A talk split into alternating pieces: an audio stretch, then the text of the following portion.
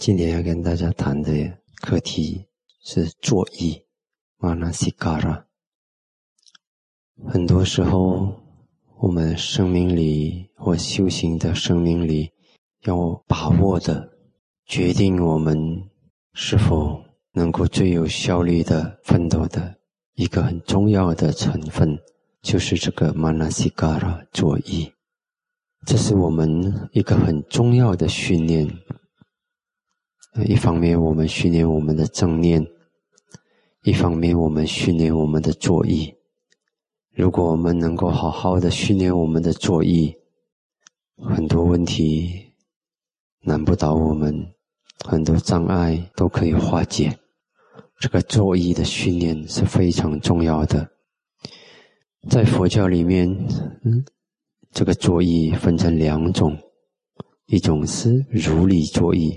Uniso manasikara，一种是不如理作意啊。Uniso manasikara，所谓的如理作意，就是我们的作意方式是引发善法升起的；所谓的不如理作意，就是我们作意的方式是引发不善法升起的。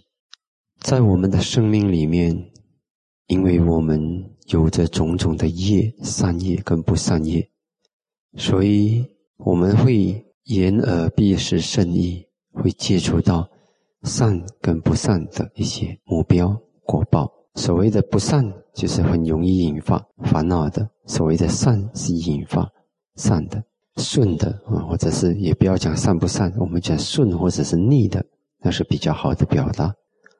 这是逃不了的，所以在这个时候呢。我们的作意就非常重要了。如果我们能够把持我们的作意，我们可以做什么？我们可以选择作意，也可以选择不作意；我们可以选择如理作意，也可以选择不如理作意。很简单，你走在路上，一只狗在吠你，你可以选择去注意它，给它吓到，给它干扰；你也可以选择走快点。不理他，把他甩开，嗯，不注意他。但是往往因为我们自己内心的弱点，我们要去注意引发烦恼的目标。那么这样的作意，也就是不如理作意。所以有些东西我们可以选择作意，有些东西我们可以选择不作意，是一个方法。可是有些东西你无可回避，它就是会出现。他就是强行的出现在你面前，那是你怎么办？那你要训练另一种更有智慧的，嗯，跟智慧相应的如理作意了。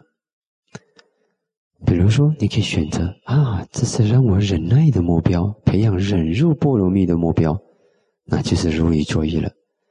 啊，这个是让我把垃圾转成黄金的机会，我可以消业障，累积善法。这就是如理作意了，你也可以选择啊，这个嗯，多倒霉啊！那这就是不如理作意了，你去烦恼了，嗔恨了。所以这个是我们需要训练的。有些时候我们很难发挥如理作意，因为我们种种的弱点，因为我们的心里面有些时候有一种倾向是。一直要明白，一直要寻找一个答案，但有些东西你不能明白，也看不透，也不知道那答案是什么。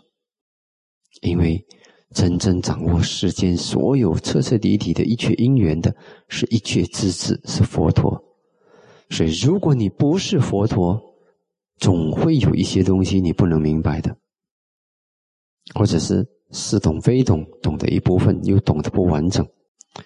在这种情形之下，如果你不能放，那你就被拖着；可是你又要去看他，你就苦恼。啊，如果可以不理，当然可以，就可以不理。但是有些东西你避不开，那你怎么办？你又要去理解，怎么办？用一种一般性的理解，不要很深入的理解。你也许不知道细节。但是你可以这样子想：诸法因缘生，诸法因缘灭，都是有因缘的，如梦如幻，这样子就飘过去了。那这种一下子就超然跳出来的这种理解，一自己就从一般性的角度上去看它，不用深入，不用去钻进细节里面，那马上你就跳出来了。这是如理作意，因为你不会选择对那个很难理解的东西钻在里头，你可以选择跳出来，超然啊，诸法因缘生，诸法因缘灭，如梦如幻，一切都会过去，很快都会过去，那就全都放掉了。还有一个很很真实的如理作意，跟我们的平时的心态。和训练有非常大的关系。一种如理作意，跟我们的心态有关系。其实很多时候都有关系，就是一种我们叫做务实的心态。务实的心态，如果你有这个务实的心态，就是在佛教里面，我们是说，不管是什么，我这一步再踏出去，下一步一定要踏得更好。他的清清净净，他的没烦恼，你不要去管很多的东西，明理解不理解。现在我以我现有的智慧，我怎样能够这一步踏得更好？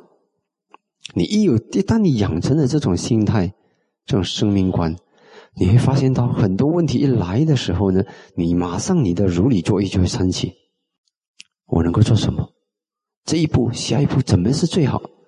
那你就少了很多的纠结，很多的旋绕，因为如理作意，跟这个如理作意跟务实的生命观有息息相关。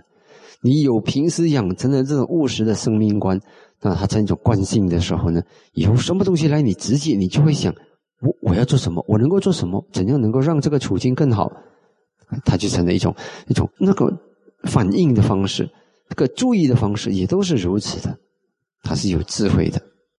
这个如理作意跟这个都会一起，这种智慧务实的智慧同时升起。